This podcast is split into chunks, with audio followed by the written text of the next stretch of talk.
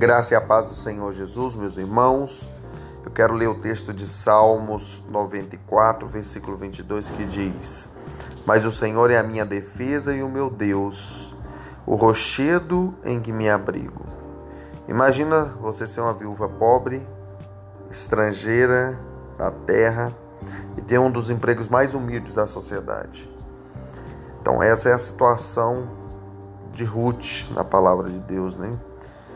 Então, se você olhar, seria muito fácil para ela se sentir vulnerável, se sentir indefesa, né? Mas a Bíblia diz que porque ela confiou no Senhor, né? O Senhor o colocou, a colocou sob a proteção de Boaz. Você vai ver isso lá em Ruth 1:16. Agora, quem que era Boaz? Boaz era simplesmente o dono do campo que ela trabalhava e que foi a pessoa que ordenou aos seus rapazes, seus capatazes ali, os seus servos, que ela não fosse envergonhada, que ela fosse tratada com respeito, que ela fosse tratada com dignidade. Você vê isso lá em Ruth 2,15. Né? Então, Boaz, ele é simplesmente uma figura de nosso Senhor Jesus.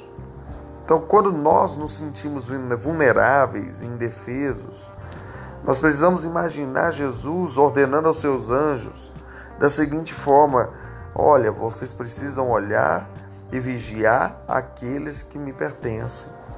Certifique-se de que eles sejam tratados com respeito, que eles não sejam envergonhados, porque ele é alguém que eu amo e alguém que eu morri, por quem eu morri. Então a palavra de Deus nos diz que se Deus é por nós, quem pode ser contra nós? Então, ninguém que se põe contra nós pode prevalecer, porque quando Deus é por nós, a sua proteção ela está sobre nós. É por isso que algumas coisas, né, muitas vezes eu recebi mensagens venenosas, né, mensagens confrontando, mensagens muitas vezes condenando, mensagens mal educadas, né? E muitas vezes eu nem respondi essas mensagens, né? Ao longo desses nove anos de ministério.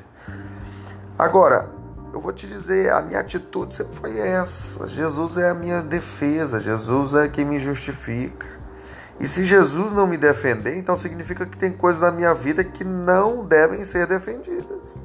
Eu vou te dizer, eu ia ficar muito feliz em descobrir que sobre essas coisas que não devem ser defendidas na minha vida.